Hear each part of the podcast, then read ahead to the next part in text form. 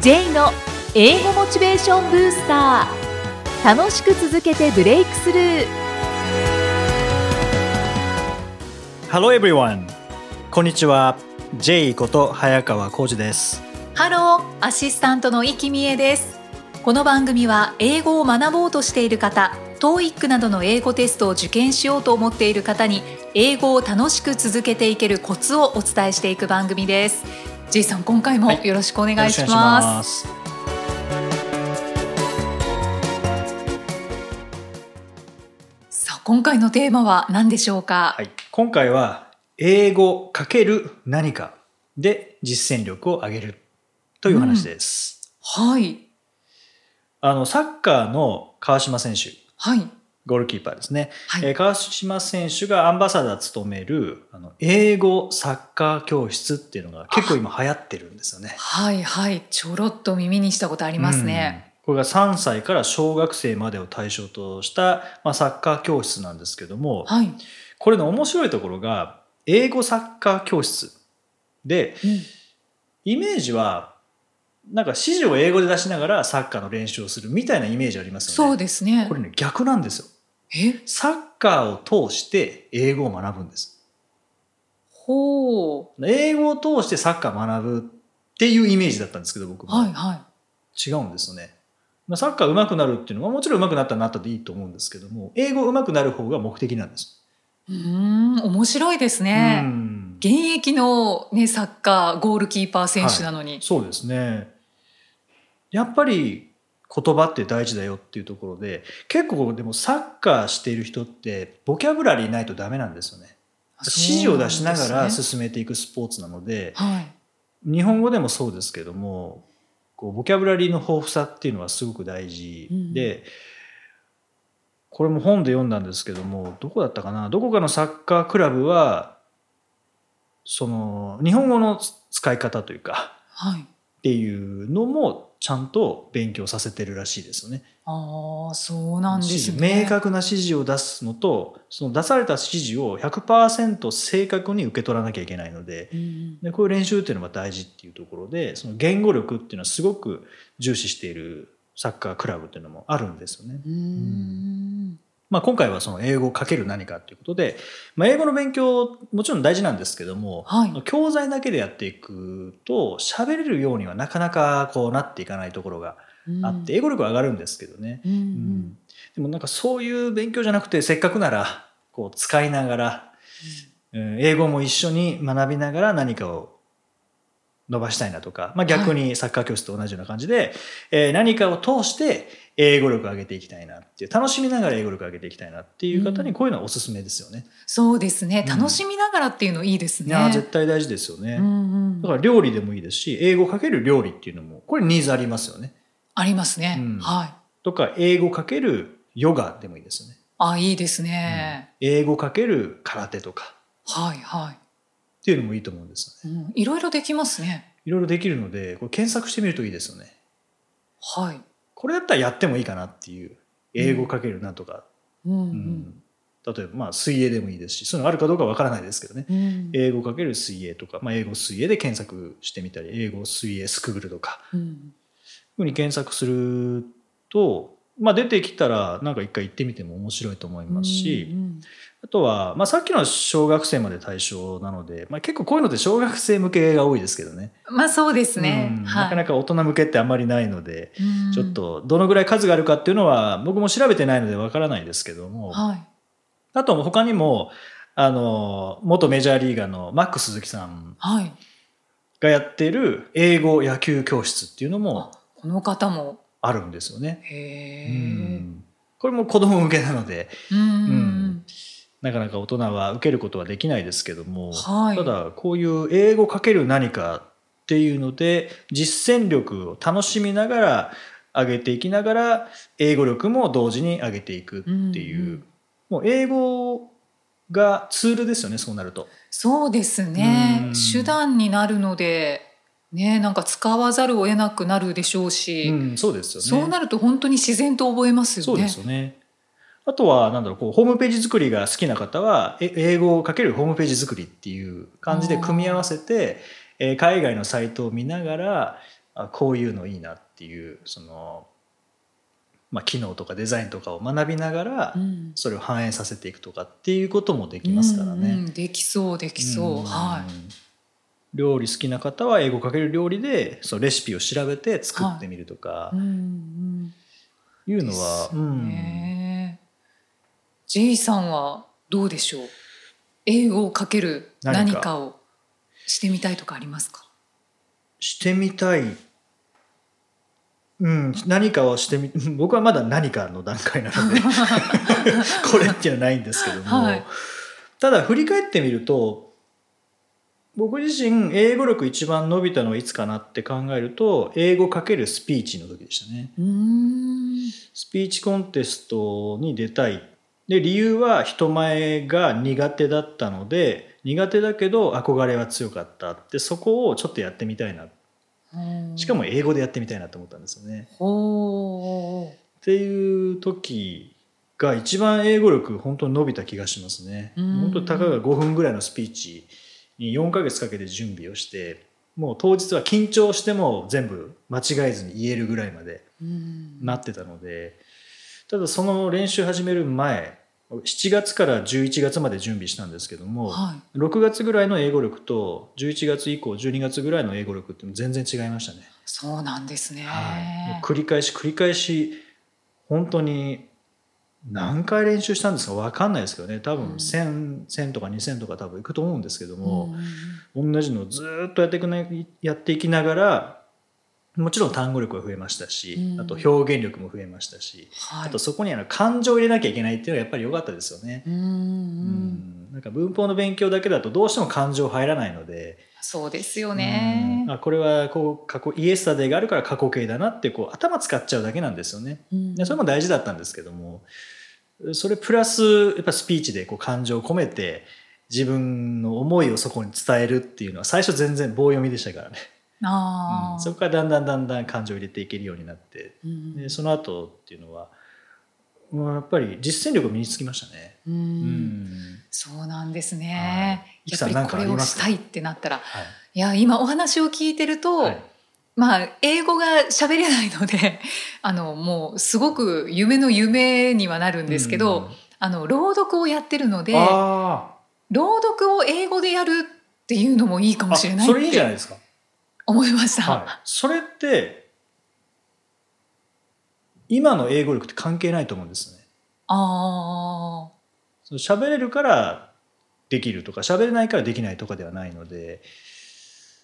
朗読だと読めますもんねそれこそ僕のスピーチ,、そうですねスピーチコンテストなんか同じようなまあそう感ですじねなので,、はい。もうずっと練習してで発音を近づけていって、うんうんで感情を込めてって言ったら完成するのではい多分その後の英語力っても全然違いますよね、おおー、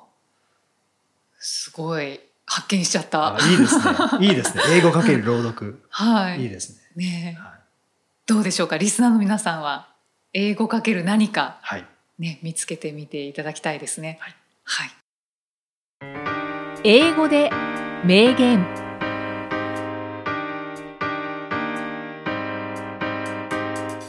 続いては毎日配信している J さんの単語メールボキャブラリーブースターから著名人の名言を英語でご紹介いただきます J さん今回の名言ははい、今回はジョン・コッタージョン・コッターという人の言葉ですはい Push yourself out of your comfort zone and try new ideas Push yourself out of your comfort zone and try new ideas プッシュはい、自分を押してみようそうみでたすいなこと言ってますかそうですおうはい、えー快適な空間から自分を押し出して新しいことを始めてみようおー破壊的な空間から、はい、これはなかなか難しかったりしますよね快適ですからねそうなんではす、い、でもこのカンフォートゾーン、まあ、コンフォートゾーンって言ったりもしますけどこれ結構カタカナで使われるようになってきてますよあ聞きますでねすよね確かに、はいあこれが快適な空間快適な空間あコンフォートゾーンとかですねコンフォートが快適快適、はい、うーんそれこそさっきの英語かける朗読じゃないですか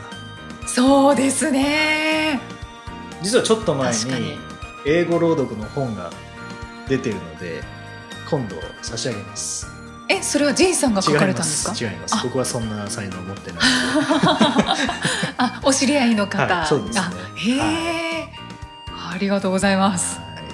後ほどうですどか教えてくださいい、はいその空間から押し出してはい英語朗読を始めてみてはそうですね。そうですね。これはもうあとは自分の勇気とこうやるぞっていう踏ん張りですかね。そうですねそうですそれねだけですね。モチベーションとはまたちょっと違うものですよねそうですねそ。決断というか、はいはい決意ですね。決意そうですね確かに、はいそうですね。 自分を押し出してう。んんもうやってみたいことはいっぱいあるんですけどねあはいはい意識をコンフォートゾーンの外に飛ばすことは得意なんですけど自分自身そこから出ていくっていうのはやっぱり決意が必要ですもんねそうですねそのなぜ決意ができないのかというと、はいあの私の中ではその今やっていることも結構たくさんあるはいその中にもう一つ入れ込めるかっていう不安ですね。あー削っちゃったらどうですかいやーそうですね。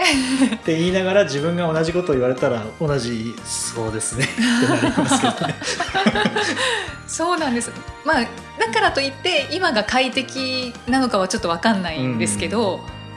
そうでも何かをこう始めたいっていう気持ちは J さんと一緒はいであるんですけど、はいそのやっぱ決断です決ね断。そうですねうんですね。これはでも考えてたら始められないですからね、そうなんですようね。ん、やはい。っぱ早く素早くクイックに行かなきゃいけないですよね、うんで今日がなんと9月19日クイックですからね、本当だ。はただやりたいって本当に思ったものはもう決断とかそういうのじゃなくって、うんもう前に進んじゃってるのでい、。ああじゃあ本当もしかしたら本当にやりたいことじゃないかもしれない痛い痛いそうですね実はあのウクレレをはいちょっと始めたらどうって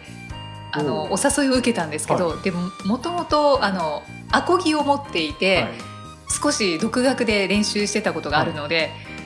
そうでウクレレの方があの弦も少ないし、うんやりやすいよってその物もちっちゃいしはいっていうので、あってちょっと惹かれたんですけど、はいでもそこもまた踏みとどまってしまって。あーそうだからそう決断できてないのでなるほどそうですねこれ言うでも言ってしまうっていうのいいかもしれないですねこれやりたいっていうのあー結構口に出したらそっちの方向に行かなきゃいけないみたいないい意味でですありますからねそうですね、はい、そうですよね僕、まあ、せっかくはもう言う言いますけど僕がやりたいのは、あのまず TOEIC の結構言われるのが J さんの教え方で教えられる人を、まあ、いないんですかって言われることが結構あるんうんですよね。はい弟子はいないんですかとかって言われるんですけど、うん僕はあの指定制度は取ってないので そういうのはないんですけどでもまあそれだけ言われるっていうことは、まあ、ニーズはあるのかなうんうんでそうですねで、トイックを教えたい人っていうのも結構いると思うんですよねあでもどう教えていいかわからないっていうところの真ん中に立てら立てるといいかなっていうのでその育成するとかそういう大それたことはできないですけども、まあ、はい僕が今までやってきたことっていうのをお伝えするっていうことは、まあ、できるので、ー、うん、なんかそういうことをしたいなっていうのが一つはいまずありますよね。うん、あとはそういう同じような教え方ができる人たちであればコースが作りやすくなるのでうん別の人が教えても結局同じような教え方になるっていうのは、そう企業研修とかにはそそういうのって結構ニーズがあるんですよね。うんうん、だかはらそこら辺はこれからやっていきたいなっていうのはすごく思ってい、ますけどね。うはいんそれはなんか夢も広がりますし、はいい、ろんな可能性を秘めてますねそうですね。そうですね。それはちょっとクイックにやりたいですね。はい。これカンカンフォートゾーン出るっていうことでもないんですけどね。そうですね、うん新しいことを始めてみようのそですねところですかはいところなんねですけどねうん。はい。ぜひあのご興味があれば Together したいなとあそうですね皆さんとご思い連ますので絡ください、はい、よろしくお願いします J's Topics さあこのコーナーでは J さんにまつわるあれこれをお話しいただきます J さん今回のトピックスは何でしょうはいかえー今回はスタンドアップコメディというものについてなんですけどもはい、イキさんスタンドアップコメディって聞いたことありますかすみませんないですうねん、これってあのまあコメディなので笑いなんですけどもスタンドアップ、まあ、そのままスタンドアップっていうのを、まあ、短縮でスタンドアップうんうんで、まあ、立ってしゃべる笑いなので、まあ、ピン芸人がやってることかなっていうそんな、うんあのイメージとしては画像としてはそれをイメージしていただいて、はいマイク1本あって、えー一人で喋ってるようなイメージですね。はいはいでただこれ日本にはこういうのってあんまりなくて、まあ、はい欧米には根付いているそのお笑い文化なんですけどうも、ん例えば笑いの中にこう社会風刺とか、まあ、政治批判とか皮肉とかをこう織り交ぜながらこう語っていくんですねうん笑いを入れながら語っていくってアメリカそういうの多いそうでですすよねねアメリカの新聞なんかでもこう漫画とかってそうですよね、はい日本だと4コマ漫画ですけども、はいアメリカだとそういうえー風刺画みたいなうんのが結構載ってたりしますけども、まあ、それのコメディ版っていう感じですよね。うんでこれが今、えー善次郎さんってああはいご存知ですかはい芸人さん知でってますねすはいあとラサール石井さんとかが、あのースタンドアップコメディ協会っていうのを作られてへ2え年前ですかね作られて定期的にそういうイベント開催しているんですけども、あそうなんですこねの前も8月の前半に見に行ってきたんですけど見に行ってきたというかうん聞きに行ってきたというか、はいはい、その時にやってたのは、えー、とラジオのアナウンサーえー吉田照美さんとかああが出てスタンドアップコメディに挑戦みたいなへ感じで、えはい、そうあの普通のピン芸人によるそういうお笑いとはまたちょっと違ってうんうん面白いですよね。面白そうですね毎回いろんなゲストで落語家の方とかも立川談慶さんとか、まあ、他にもいろんな落語家の方が落語家の方って座布団に座って手拭いと扇子を持ってってイメージですけどね,、はいそそううでじすねゃなくてスタンドアップコメディなんですよね。へえそれは貴 重いやすごく面白いんうでんすよね。やっぱり社会風刺してるんですかそうですね。はい、そうなんですね、うん最近あったあの、まあ、パワハラの話とか、うんそういうタックルの話とか、はいまあ、いろいろありましたけども、まあ、そういったのを取り上げながらとか、うんあとは政治的なことを取り上げながらとかっていうのをお話しされてますよね。へえでこれがまあ欧米とか、まあ、アフリカとかでも世界本当に世界中でコメディのメインストリームというか、はい主流なので、まあ、それが日本になかったっていうのはこれなんでかなっていうところあるんですけどもそうですねまあ、それを広めようとしてるのが善次郎さんたちなんですね。うんで実は善次郎さんにこのポッドキャストの話をして善次郎さんが世界でやられてるんですね。アジア各国回られながら英語でネタをしたりとか。スタンダップコメディをしてるんですかそうなんですよへね。ーはい、で善次郎さんとお話しいただく機会があさせていただく機会があったのではい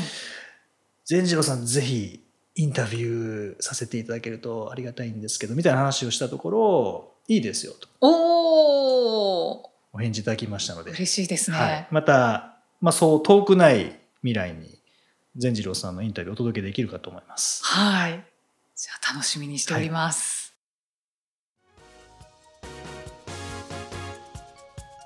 第73回お送りしてまいりました。J さん今回もありがとうござあいりがとうござま。いますした。さあこの番組ではご質問ご感想を随時お待ちしていますメッセージは J さんのアメブロ英語モチベーションブースターの中のポッドキャスト下にお問い合わせフォームがありますのでお気軽にお送りくださいそれでは J さん Okay, thank you for listening. See you next week. バイバイバイバイこの番組は提供株式会社ラーニングコネクションズプロデュースキクタスナレーション生きみえでお送りしました。